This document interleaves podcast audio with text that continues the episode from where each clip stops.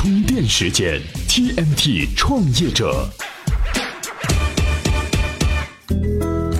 各位好，欢迎收听 TMT 创业者频道。今天啊，我们聊一个创业者们都熟悉的概念——股权稀释。对创业来说，能融到资当然是好事儿，但紧跟着融资而来的就是要分配给投资人公司的股份。这样一来，创始人的股份肯定是要稀释一部分。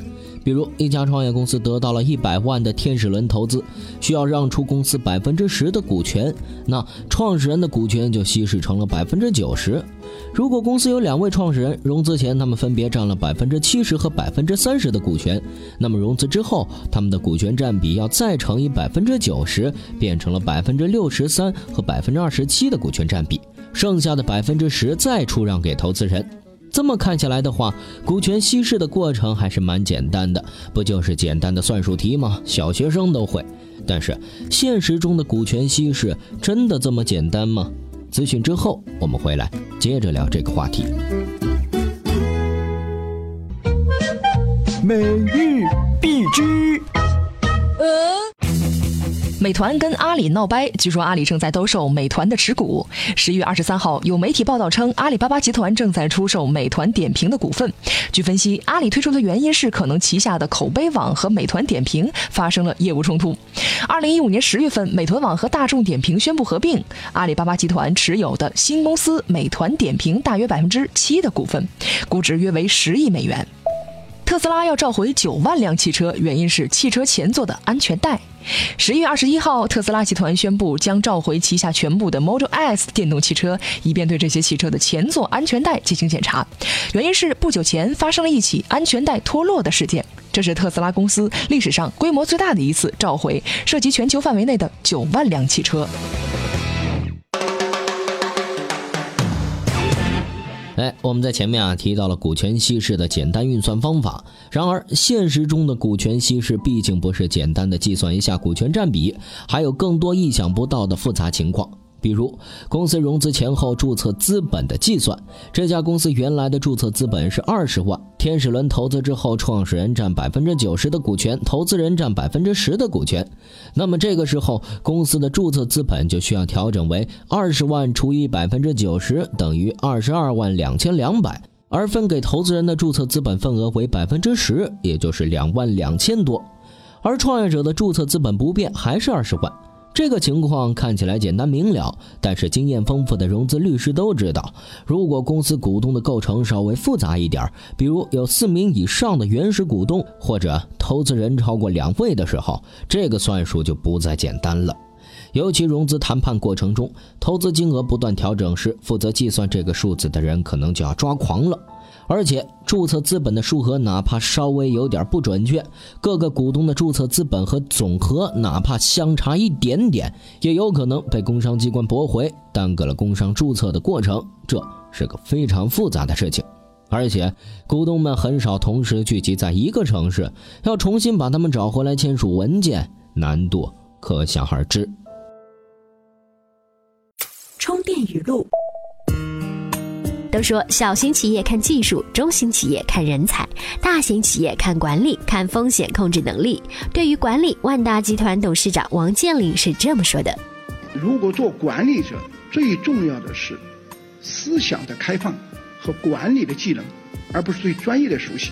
如果完全成专门家，那就是技术干部，那那就不行了。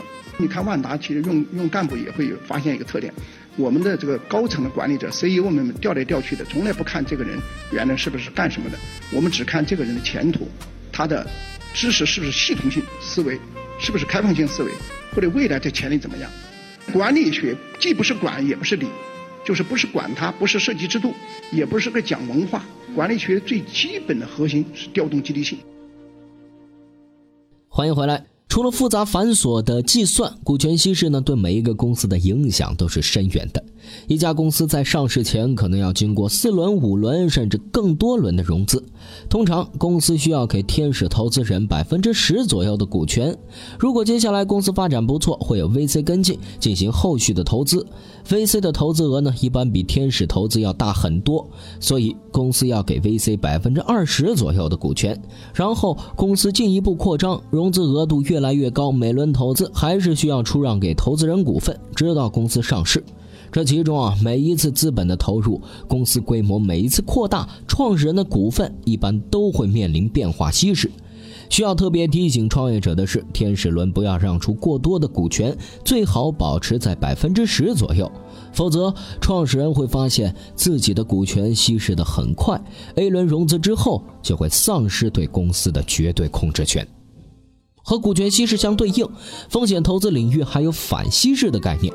本质上呢，它是一种保护措施。万一创业公司的估值突然降低了，给前一轮注资的投资人造成了损失，反稀释就是为了防范这种情况而采取的措施。比如，一家创业公司 A 轮融资的时候，投资价格是五十块钱一股，而 B 轮融资的时候呢，遭遇了资本寒冬，投资价格降成了四十块钱一股。出现这种情况，A 轮投资人可能就不乐意了，因为他的投资被贬值了呀。实践中呢，常见的反稀释机制包括两种方法。第一种做法在国内很常见，是直接补偿投资人一部分的股份；另外一种方法在国际上用的更多一点，它不会补偿投资人那么多的股份，更倾向于啊保护公司创始人的股权，而它的计算方法是相当的复杂，风险投资领域的律师。可不想碰见这种情况，所以说啊，股权稀释绝不是脑袋一热就能拍板决定的事情。